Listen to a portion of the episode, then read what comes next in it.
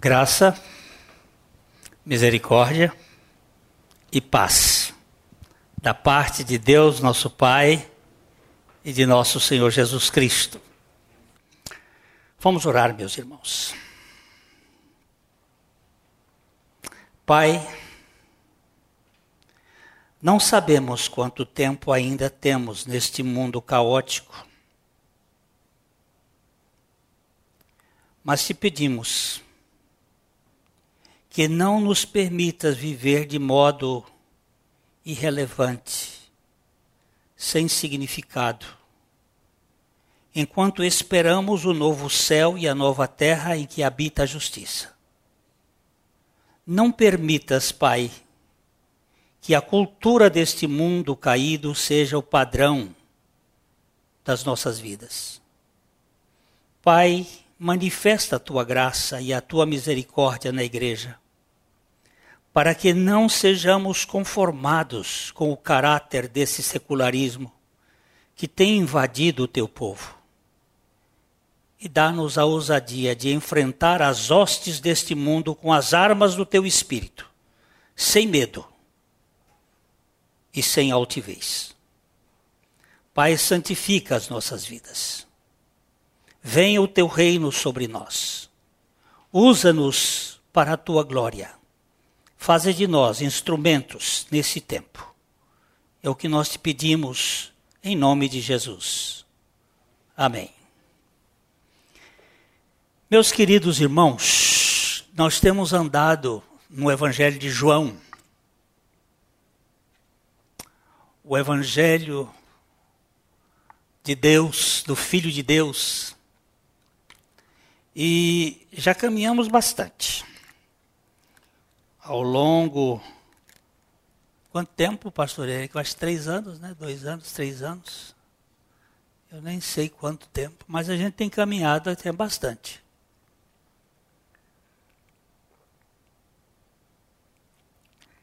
Nós já chegamos no capítulo 15. O Dr. Mark Lloyd Jones, ele fez uma exposição do Evangelho, do livro de, de Romanos, que tem 16 capítulos. E ele levou 15 anos e só chegou ao capítulo 14. Mas ele tinha conteúdo e tinha. As exposições dele demoravam de duas a três horas cada vez. Você imagina que riqueza. Mas eh, nós estamos aqui patinando em cima de, de João capítulo 15, e nos versículos 5 a 7, nós vamos ler agora. Evangelho de João, capítulo 15, 5 a 7. Eu sou a videira, vós os ramos. Quem permanece em mim e eu nele, esse dá muito fruto, porque sem mim nada podeis fazer. Como é que é? Eu sou a videira, vós os ramos. Quem permanece em mim e eu nele, esse dá muito fruto, porque sem mim nada podeis fazer. Hum. Jesus está dizendo: Eu sou a videira. Esse é o verso 5, né? Agora me, dê, me vê o verso 6 e o 7 também. Se alguém não permanecer em mim, será lançado fora à semelhança do ramo, e secará. E o apanham, lançam no fogo e o queimam. Se permanecerdes em mim, e as minhas palavras permanecerem em vós, pedireis o que quiserdes, e vos será feito. É, no começo do ministério de Jesus, dois discípulos de João é, quando ouviram João dizer assim: Esse é o Cordeiro de Deus que tira o pecado do mundo, eles se aproximaram de Jesus e fizeram uma pergunta. Vamos dar uma olhada em João, Evangelho de João, no capítulo 1. a, a pergunta que eles fazem a Jesus está registrada no versículo uh, 38. E Jesus, voltando-se e vendo. é, sim, sim, é isso mesmo. É isso- isso mesmo. E Jesus, voltando-se e vendo que o seguiam, disse-lhes: Que buscais? Disseram-lhe: Rabi, que quer dizer mestre, onde assistes? Essa palavra onde assistes, algumas traduções traduzem onde moras, porque é o verbo meno. Onde tu moras? Onde tu habitas? E Jesus responde para eles no verso 39. Respondeu-lhes: Vinde e vede. Foram, pois, e viram onde Jesus estava morando, e ficaram com ele aquele dia, sendo mais ou menos a hora décima. Então esse eles Jesus diz para eles assim: Vinde e vede. E foram e viram onde Jesus moraram e passaram um dia com ele. Este é o verbo meno no grego. Habitar, morar. É Jesus chamou aqueles discípulos para estar com ele. Vinde, e o vede aqui não é ver assim, com os olhos. É o sentido de perceber, de estar em contato, de compreender. E agora ele vai falar para os seus discípulos o seguinte: se vocês não habitarem em mim, e eu não habitar em vocês, é o mesmo verbo, que, que explica esta relação de convívio, de intimidade. Ah, quando o Senhor Jesus reedita essa parábola da videira e dos ramos, ele sabia do que estava falando. E ele estava falando para os seus discípulos a respeito de frutificação. É, vamos agora comparar as duas vezes que Jesus fala. Marcos, você vai ler a primeira vez de João 15, 1 e 2. João 15, 1 e 2. Jesus fala a primeira vez. João 15, 1 e 2. Eu sou a videira verdadeira, e meu pai é o agricultor. Todo ramo que estando em mim não der fruto, ele o corta, e todo o que dá fruto limpa, para que produza mais fruto ainda. Ó, Jesus se compara com a videira, e nós já vimos aqui que a videira é uma planta cujo tronco não serve para coisa alguma. Não serve para movelaria, não serve para carvoaria. É uma madeira muito mole, é uma trepadeira que não tem consistência. Mas Jesus se compara exatamente com este tronco. Eu sou a videira e vós sois os ramos. E ele fala aí claramente sobre fruto. Todo ramo em mim que não der fruto, nós já trabalhamos essa palavra corta, que também é perfeitamente traduzida como levanta, ergue, porque a, a, o ramo tem a tendência de cair, de ir para o chão, e o ramo no chão, na terra, ele não produz. Isto aqui fala da espiritualidade. O ramo no chão, ou a pessoa que vive no, na terra, que pensa nas coisas da terra e não nas coisas do alto, essa pessoa não pode frutificar espiritualmente. Porque para frutificar espiritualmente, ela precisa ser nascida do alto. E ela tem que pensar os pensamentos do alto. se ela rastejar nos pensamentos daqui da terra, ela jamais poderá frutificar. Ou os frutos dela não vão ter valor, porque são frutos da carne. E Jesus disse que a carne para nada aproveita. Você pode fazer as coisas na carne, eu posso fazer coisas na carne. Mas essas coisas da carne, elas não têm proveito algum. Elas vão ser simplesmente jogadas fora. Tudo que for da carne não é contabilizada no reino de Deus. Então,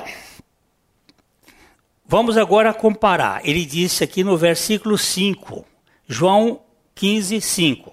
De novo, ele repete a mesma coisa que ele disse, só que ele aqui não disse que o pai é o agricultor.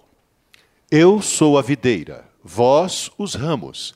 Quem permanece em mim e eu nele, esse dá muito fruto, porque sem mim nada podeis fazer. Olha só.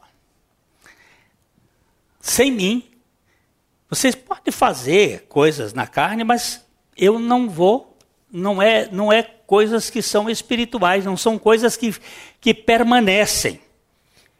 São coisas que a pessoa faz, mas não tem valor. Essa é a, a explicação de Jesus. O tronco da videira, ele serve para sustentar os ramos e trazer seiva para eles. Os ramos é que dão fruto. Ou seja, nós é que vamos frutificar. Mas nós vamos frutificar nele. Ah, permanecer ou habitar em Cristo é uma palavra que aparece oito vezes aqui nos versículos 4 ao versículo 10. Oito vezes. Habitar. Habitar em Cristo. E Cristo habitar em nós. Permanecer em Cristo é uma coisa para aqueles que estão em Cristo não é uma ordem para incrédulos, é para quem já está em Cristo. Vamos voltar ao versículo 2. Versículo 2. Todo ramo que estando em mim não der fruto, ele o corta. E todo o que dá fruto limpa, para que produza mais fruto Ó, ainda. Todo ramo estando em mim. Como é que nós estamos em Cristo? Nós tocamos isso agora no novo nascimento, no congresso do Novo Nascimento. Nós estamos em Cristo porque o Pai nos levou a Cristo. Nós estamos em Cristo porque Cristo nos atraiu a si. Nós estamos em Cristo porque o Espírito Santo nos convenceu do pecado.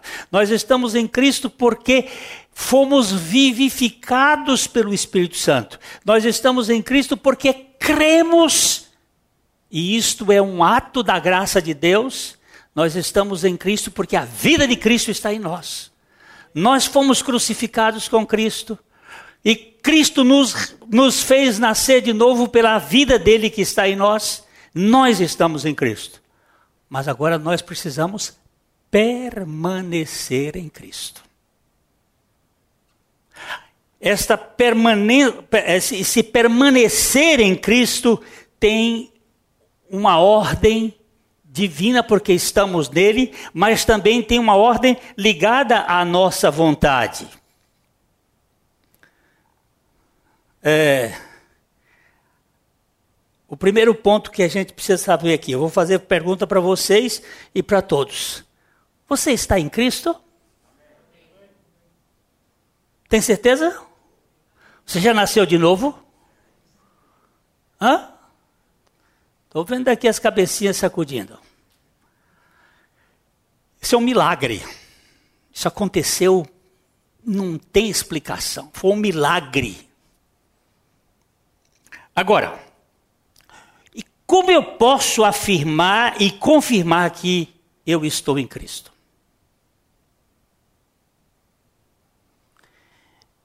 Uma dessas questões é a frutificação.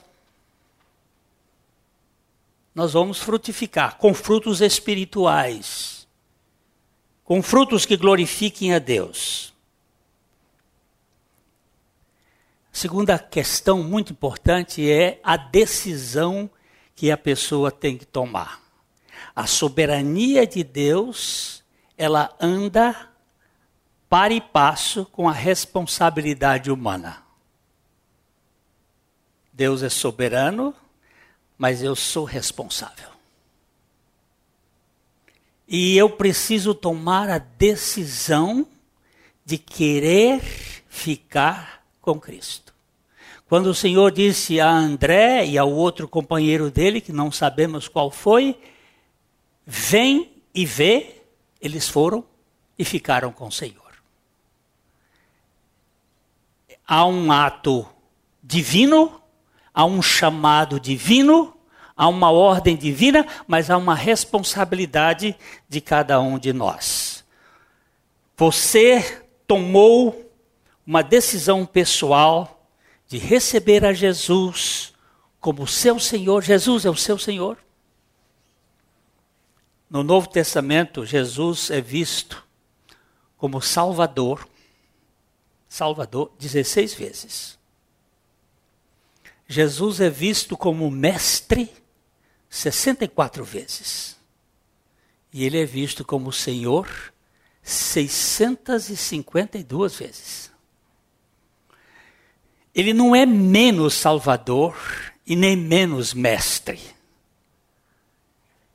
É que no enfoque que o Novo Testamento dá a ele, a base é que ele morreu e ressuscitou para ser Senhor tanto dos vivos quanto dos mortos. E diante de um Senhor, nós não temos outra opção. Senão, se Ele é meu Senhor, quando Ele dá uma ordem, eu tenho que cumprir. Ah, um dos mais das coisas mais absurdas que aconteceu na vida de Pedro foi um dia quando ele teve uma visão ele viu um, um lençol que descia do céu, cheio de animais quadrúpedes, répteis, animais imundos, aqueles que os judeus não comiam.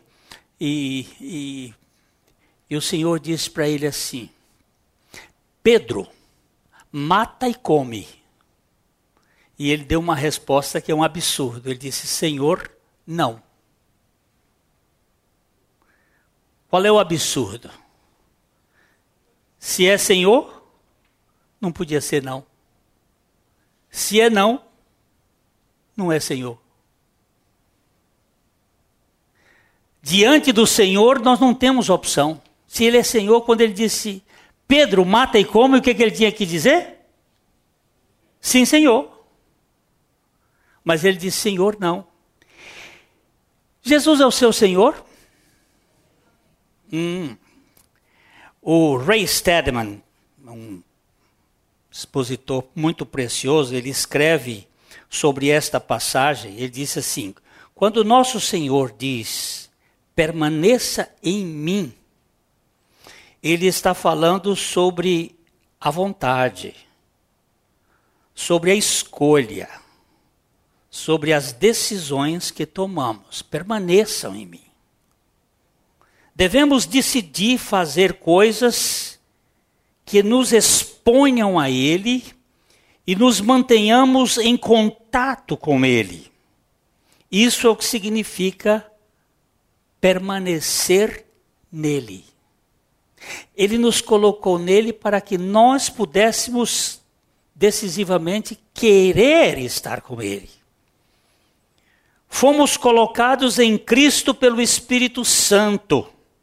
Agora devemos escolher manter esse relacionamento pelas decisões que tomamos, decisões de nos expor à Sua palavra, a fim de aprender com Ele, de nos relacionar com Ele em oração, durante a qual conversamos com Ele, decisões de nos relacionar com os outros crentes na experiência da vida corporal, isto é, carregando os fardos uns dos outros e confessando nossas faltas e compartilhando em comunhão uns com os outros, onde aprendemos e vivemos Cristo uns com os outros.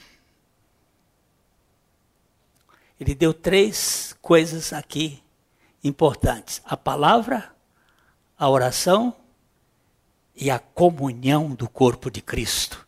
Nos faz permanecer.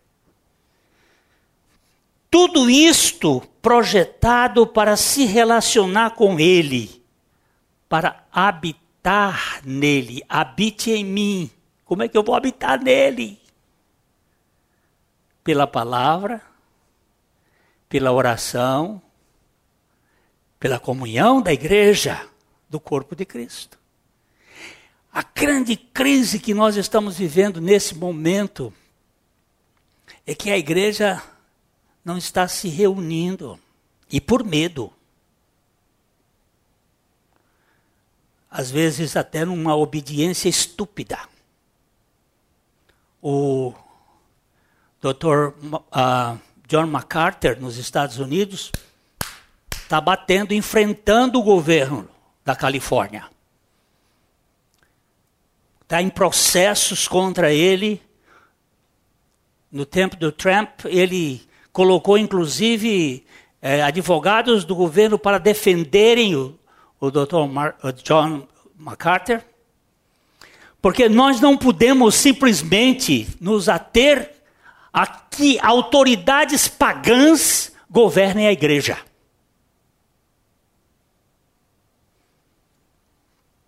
Por medo. Nós somos obedientes, sim, às ordens, desde que elas não firam a palavra de Deus. E a própria Constituição, que dá o direito da liberdade religiosa e da, da liberdade de culto, que é um dos princípios que o cristianismo trouxe para a humanidade. Se fizermos isto, estaremos cumprindo essa decisão ativa e necessária da vontade de obedecer Sua palavra, de fazer o que Ele diz e de permanecer em contato com Ele. Os apóstolos, quando o sinédrio, poder político da época, queria impedir que eles pregassem, eles disseram: mais importa obedecer a Deus do que aos homens. E se rebelaram.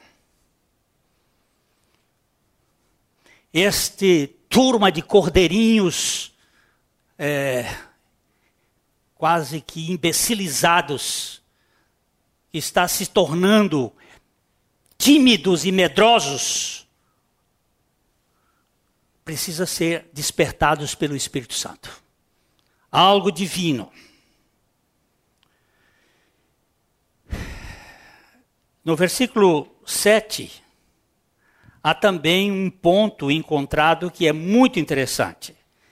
É João 15, 7. Se permanecerdes em mim e as minhas palavras permanecerem em vós, pedireis o que quiserdes, e vos será feito. Olha só. Aqui, algumas pessoas imaginam que podem ter a pessoa de Jesus sem a doutrina de Cristo. Mas ele está dizendo assim: se você permanecer em mim e as minhas palavras per permanecerem em vocês, então peçam o que quiser e será dado a vocês. Se vocês permanecerem em mim, se vocês habitarem em mim, e as minhas palavras habitarem em você, quando o texto bíblico diz assim: Escondi a tua palavra no meu coração, para eu não pecar contra ti. Guardei a palavra no meu coração. Muitas pessoas gostam de Jesus, mas não querem os seus ensinamentos. Spurgeon, um pregador do século XIX, ele escreveu certa vez o seguinte: Não podemos esperar, não, não podemos separar Cristo da palavra, pois, em primeiro lugar, ele é a palavra. E em segundo lugar, como ousamos chamá-lo de mestre e senhor e não fazer as coisas que ele diz? E rejeitar a verdade que ele ensina? devemos obedecer os seus preceitos, ou ele não nos aceitará como discípulos. Principalmente aquele preceito de amor que é essencial a todas as suas palavras. Se quiseres a Cristo e as suas palavras, ele também Perdão, se não quiseres a Cristo e as suas palavras, ele também não terá a ti nem as tuas palavras. É, a gente faz hoje uma, uma confusão tremenda. E não achamos que podemos viver do jeito que a gente quer. Em meio a essas instruções encorajadoras, agora eu vou entrar num problema difícil. Eu peguei o versículo 5 e o versículo 7. Vamos agora olhar o versículo 5 e o versículo 7, depois vamos olhar o versículo 6 que eu tenho aqui uma certa dificuldade. Vamos lá. Versículo 5. Eu sou a videira, vós os ramos. Quem permanece em mim e eu nele, esse dá muito fruto. Agora é o 7. Se permanecerdes em mim e as minhas palavras permanecerem em vós, pedireis o que quiserdes e vos será feito. Isso aqui é maravilhoso. Os dois textos são extraordinários. Agora, o versículo 6 tem um negócio aí que. Como é que fica? Se alguém não permanecer em mim, será lançado fora à semelhança do ramo, e secará. E o apanham, lançam no fogo e o queimam. E agora? Que versículo? Por que que está aí? Eu queria que ele não tivesse, eu saltava, saía correndo. Opa, que que é isto? Se alguém não permanecer em mim, será lançado fora a semelhança do ramo e secará. Que, que esse verso quer dizer? Aqui está um problema para todos os cristãos estou convencido. E não apenas para os que creem na graça plena. Qual é o problema? Jesus não diz, observe, que se deixarmos de permanecer nele, seremos simplesmente infrutíferos, embora isso seja verdade. Ele não está dizendo, se você é, deixar de permanecer em mim, vocês serão infrutíferos. É verdade que se não permanecer, vai ser infrutífero, mas ele não está dizendo isto. Ele também não está dizendo, uh, se, uh, aqui, ele também não diz que sofreremos a perda de todas as coisas e ainda seremos salvos, como diz Paulo no capítulo 3, versículo 15 de 1 Coríntios. 1 Coríntios, é bom ler o 14 e o 15. 3, 14 e 15. 1 Coríntios 3, 14 e 15. Se permanecer não, a... Não, 1 Coríntios, é esse? Sim. Tá bom. Se permanecer a obra de alguém que sobre o fundamento edificou, esse receberá galardão.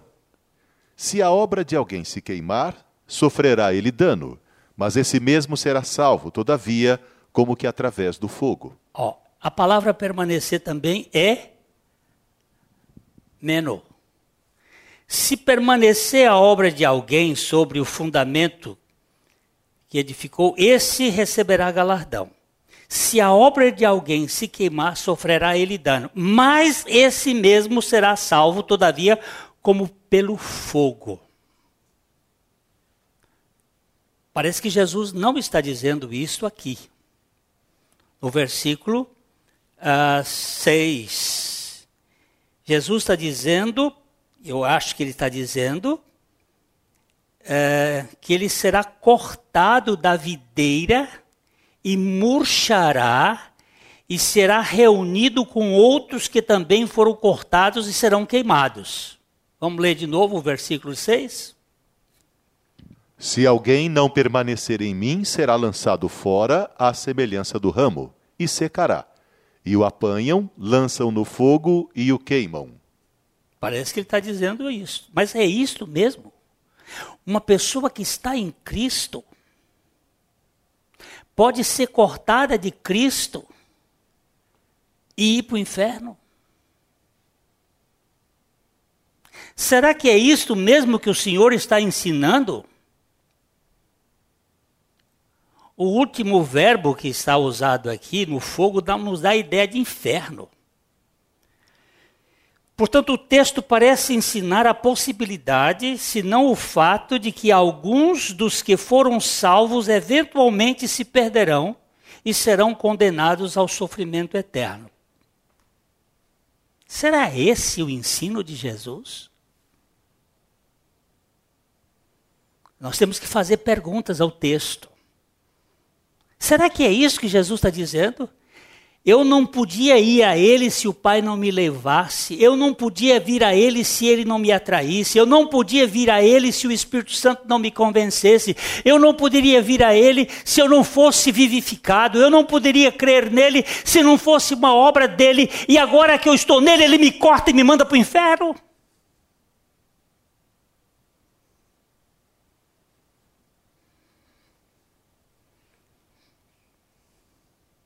Como será que nós vamos, devemos interpretar esse texto?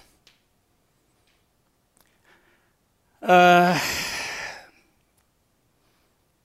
segundo Dr. James Montgomery Boyce, a interpretação desse versículo tem três pontos de vistas básicos. O primeiro deles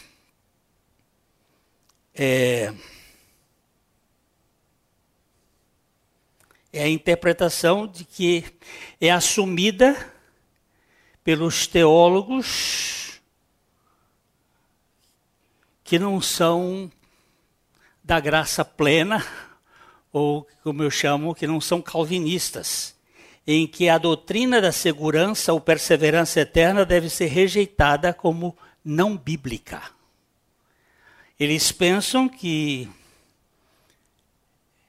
é uma pessoa que perde a salvação. Mas é isso que o texto está dizendo? Se mantivermos essa interpretação de perda da salvação, como é que a gente vai entender, por exemplo, Filipenses 1,6? Como é que a gente vai entender esse texto?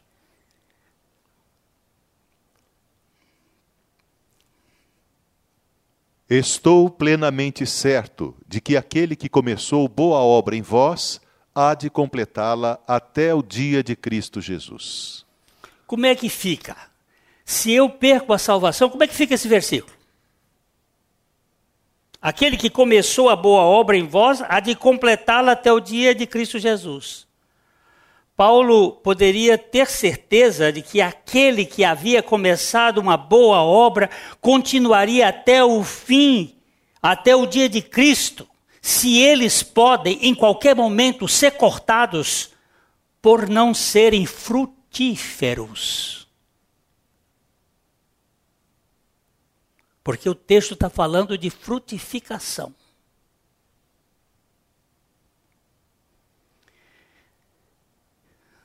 Como é que fica Romanos 8, 35? Como é que fica Romanos 8, 35 diante desse texto de ser cortado e ir para o fogo. Quem nos separará do amor de Cristo? Será tribulação, ou angústia, ou perseguição, ou fome, ou nudez, ou perigo, ou espada? Quem nos separará do amor de Cristo? Será que tem jeito de separar a gente de Cristo? Como é que nós vamos ver, por exemplo, João 10, 27 e 28.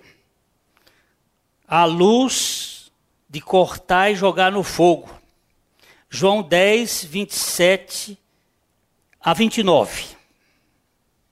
As minhas ovelhas ouvem a minha voz, eu as conheço e elas me seguem. Eu lhes dou a vida eterna, jamais perecerão, e ninguém as arrebatará da minha mão. Aquilo que o meu Pai me deu é maior do que tudo, e da mão do Pai ninguém pode arrebatar. Como é que faz agora?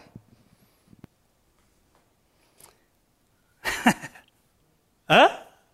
Olha que texto. As minhas ovelhas ouvem a minha voz, eu as conheço, elas me seguem, eu lhes dou a vida eterna, vida eterna que tem tempo de validade.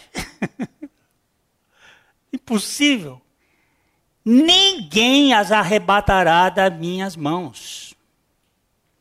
Os teólogos, os pregadores que acreditam na perda da salvação costumam dizer é, que embora Deus não permita que ninguém se arranque, ninguém arranque da, nos arranque da sua mão, ele, no entanto, não nos proibirá por nossa própria vontade de pular, se isso for realmente nosso desejo.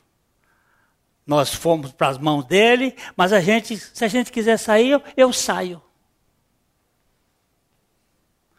Deus não deixa ninguém pegar em nós, mas a gente pode dizer: não, eu não quero mais. Vamos embora. Mas observe que não é isso que o versículo está dizendo. Vamos ler o versículo outra vez. As minhas ovelhas. Não, não, não. É o versículo 15, 6. Desculpa. João 15, 6. Se alguém não permanecer em mim, será lançado fora à semelhança do ramo, e secará. E o apanham, lançam no fogo e o queimam. Não está dizendo que ele pulou, está dizendo que ele será lançado fora. Que ele será lançado fora. Está na voz passiva, não é ele que pulou. Volta, volta o texto de novo. Gente, por favor, gente, me ajude. Se alguém não permanecer em mim, será lançado fora, à semelhança do ramo, e secará. E o apanham, lançam no fogo e o queimam. É perda de salvação que está em voga aqui? O sujeito vai perder a salvação? Não me parece. Não me parece. o texto não está dizendo que podemos pular da mão de Deus, se assim decidirmos, mas que mesmo que Deus mesmo lançará fora. Mais do que isso, cortará de sua união viva com o filho. Mas como é que Deus vai cortar aquele que ele enxertou? Quer dizer que aquela obra de enxerto, aquela obra de, de implante que ele fez, ele anula? já que os dons e a vocação de Deus são sem arrependimento? Deus vai fazer isto?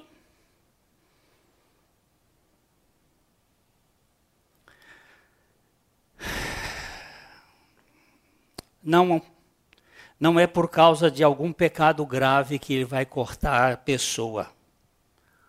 Aqui não está falando por causa de blasfêmia, de assassinato, de adultério, de roubo ou algo pior, mas simplesmente porque não frutifica. O ramo que não dá fruto, ele corta. Quer dizer que Deus vai cortar o caráter de Deus amoroso, que nos salvou, vai cortar a gente, porque nós não frutificamos, então ninguém vai para o céu. Está todo mundo perdido.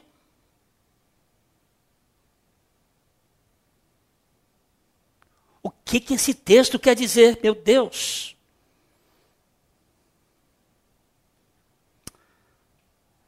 Não acredito que esse texto esteja falando de perda de salvação.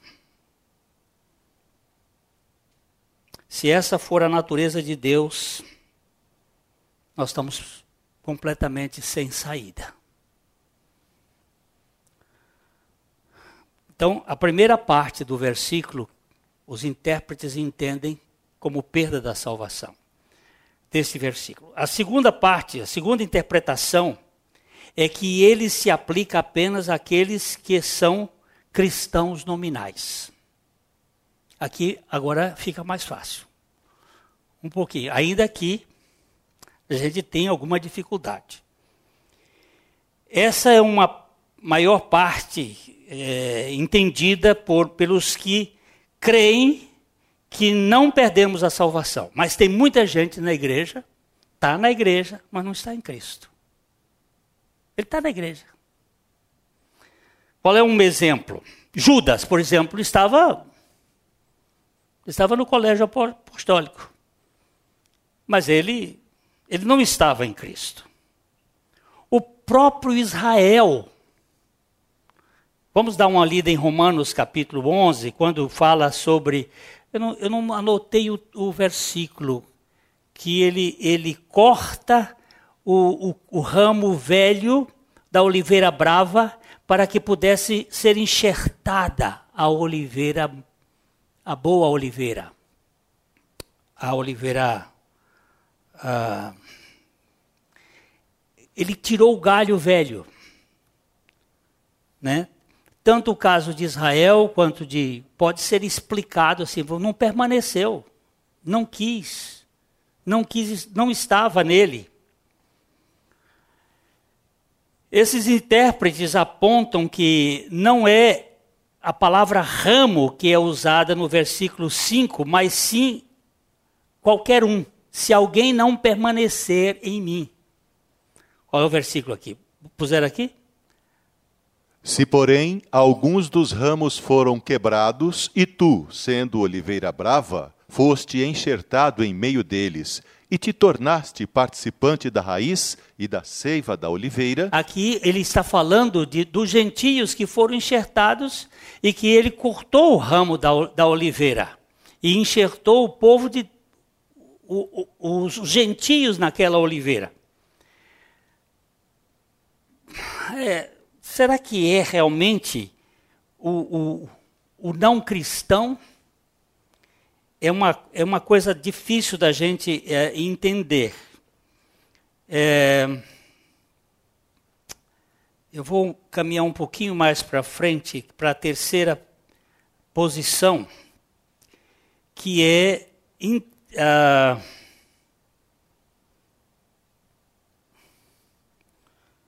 está ligado não propriamente a salvação, mas a frutificação. A terceira visão são as obras do crente que são queimadas. Se essas obras não forem de Cristo, e é o papel do cristão como frutífero, frutificar por meio dele. Sem mim, nada podeis fazer. Se permanecemos nele, nós vamos frutificar por ele. E se não estamos frutificando através dele, estamos frutificando pela carne, estas obras vão ser queimadas. Não o cristão. Isso pode ser explicado na fórmula de, de Ló. Ló era um crente que viveu em Sodoma. Sodoma tomou conta de Ló. Ló passou a viver uma vida dominado pelo secularismo de Sodoma. E depois Deus enviou os anjos para tirá-lo de Ló, de, de, Sodoma, e ele foi tirado, mas as obras dele foram queimadas. Ele foi salvo, como diz Paulo, como que pelo fogo. As nossas obras, que são feitas da carne, estas obras vão ser queimadas. Vamos voltar de novo a 1 Coríntios, capítulo 3, versículos 14 e 15. Se permanecer a obra de alguém que sobre o fundamento edificou, esse receberá galardão. Se a obra de alguém se queimar, sofrerá ele dano, mas esse mesmo será salvo, todavia, como que através do fogo. Esse mesmo será salvo. Se você permanecer em Cristo e a palavra de Cristo permanecer em você, você pode pedir o que quiser e vos será feito. Estas são as obras de Cristo, porque dependemos dele. Não estamos fazendo aquilo que é do nosso projeto. Não é aquilo que nós queremos na nossa vontade, é aquilo que nós dependemos do Senhor. Essa obra que foi que permanece, ela é a obra da fecundidade de Cristo. Não é a salvação que está em jogo nesse versículo. É a fecundidade. Porque tudo que está voltado aqui é sobre a frutificação. Que frutos nós estamos dando?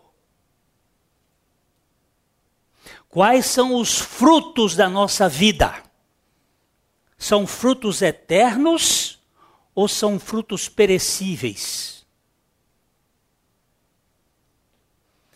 Eu sei que quando Deus me usa para a salvação de uma vida, eu estou aí produzindo fruto eterno. Tem um texto lá no Evangelho de Lucas, no capítulo 16, versículo 9, acho que é este. Eu vos recomendo, uhum. das riquezas de origem iníqua, fazei amigos, para que quando aquelas vos faltarem, esses amigos vos recebam nos tabernáculos eternos. Oh, Marcos, leia outra vez, Marcos. Eu vos recomendo, das riquezas de origem iníqua fazei amigos, para que quando aquele, aquelas vos faltarem, esses amigos vos recebam nos tabernáculos eternos. Você prestou atenção nesse versículo? Fazei amigos com as riquezas de origem iníqua. O dinheiro que nós aplicamos na evangelização, na pregação do evangelho, para que almas sejam salvas. Estas pessoas que são salvas e chegarem, porque toda riqueza é de origem iníqua, viu? Não é que você ganhou de maneira injusta, de maneira eh, de, roubando, eh, fazendo hospital de campanha e, e tirando dinheiro. Não é isso. Não estou falando dessas fórmulas esdrúxulas da politicagem do mundo. Não estou falando disso, não. Você trabalhou, ganhou dinheiro. Ah, o, o dinheiro é de origem iníqua. Granjeai amigos com as riquezas da iniquidade, para que quando estas vos faltarem, quando é que eu não vou precisar mais de dinheiro? Quando eu morrer. Antigamente, mortalha não tinha bolso. Hoje ainda até se a, a, a enterra o sujeito de terno, né? Tem bolso. E mulher. Antigamente não tinha, era eu não vou precisar mais dinheiro. Mas estes amigos que eu ganhei, e que chegaram primeiro do que eu lá no céu, segundo Jesus, eles vão me receber nas mansões celestiais. Esta obra aqui é obra eterna. Essa obra é eterna. A grande, a grande, a grande frutificação do cristão está ligada à salvação, ao bem-estar do outro, à construção de projetos que edifiquem pessoas, ser fecundo. Aqui eu creio que o versículo está se referindo às obras que não são de Deus. Essas obras vão ser queimadas. Ah, agora você diz assim: que bom, que não é perda de salvação e que é só as obras. Mas, meu irmão, ser cristão e não ser fecundo, estar em Cristo e não produzir frutos, que lástima, que vida medíocre, que vida miúda, que vida sem sentido. Um cristão infrutífero. Meu Deus, tem misericórdia de mim. Não devemos nos alegrar porque nós somos, não perdemos a salvação e somos infrutíferos. Nós devemos nos alegrar porque não perdemos a salvação e podemos frutificar para a glória de Deus. E temos frutos que glorifiquem o Senhor. Nossa reação deve ser de honrar, de, de pensar que é possível ser salvo por Cristo e cultivar com Ele um relacionamento que vai trazer glória e frutos para Ele. Eu não quero viver se for para, para viver essa vida medíocre, sem, sem frutificação para o Senhor. Eu não quero viver, porque não tem valor. Seria nossa vergonha se nós agíssemos assim. Nós precisamos ser fecundos e nós precisamos ver as nossas orações sendo atendidas. Vamos voltar para o versículo 7.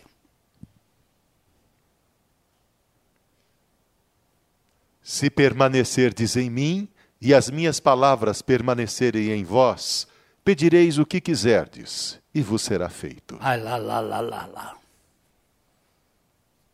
Olha só. Se permanecerdes em mim e o quê? E o quê? E as minhas palavras. Agora vamos mudar para o verbo habitar. Vamos, vamos ler assim: se habitar, habitar. Se habitardes em mim e as minhas palavras habitarem em vós, pedireis o que quiserdes, e vos será feito.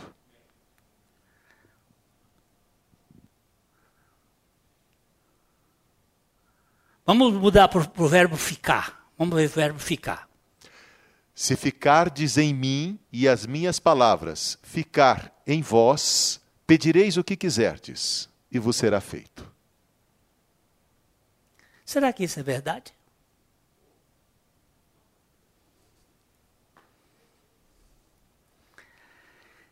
Cristo, ele estava saindo da terra, deixando seus discípulos. Ele disse: Olha, vocês vão passar por grandes tribulações, mas espera, vocês que foram colocados em mim, agora vocês vão permanecer em mim, e quando vocês permanecerem em mim, vocês vão frutificar. Só que vocês têm que frutificar com o fruto que vem de mim. Eu sou a videira eu tenho que trazer a seiva para vocês. Eu tenho que sustentar vocês. Vocês vão ser alimentados por mim. E vocês vão ser sustentados por mim. Vocês vão ser erguidos para produzir frutos. E estes frutos levantados, não frutos da terra, não frutos do rastejamento da terra, mas os frutos que vêm do Espírito Santo, estes frutos vão permanecer para sempre. Que Deus nos faça instrumentos nessa sociedade corrompida e perversa, para sermos como luzeiros porque nós somos, como disse hoje o irmão André, nós somos sal da terra, não sal do céu. Luz do mundo e não luz do céu. Nós, a luz do céu é, é só Jesus. E nós somos a luz aqui na terra. E são, somos o instrumento que Deus vai usar para salgar este mundo, para preservar este mundo na, na saúde, no relacionamento, nas, nas escolas. Estou pensando que Deus pode nos ainda, se o Jesus não voltar tão cedo, a gente trabalhar com a ideia de escolas para cuidar de crianças que estão sendo, estão sendo desconstruídos por esse sistema mundano, fazendo com que o pensamento das crianças se torne um pensamento é, completamente secularizado e adoecido. Que o Senhor nos levante para frutificar para a glória dele. Aleluia!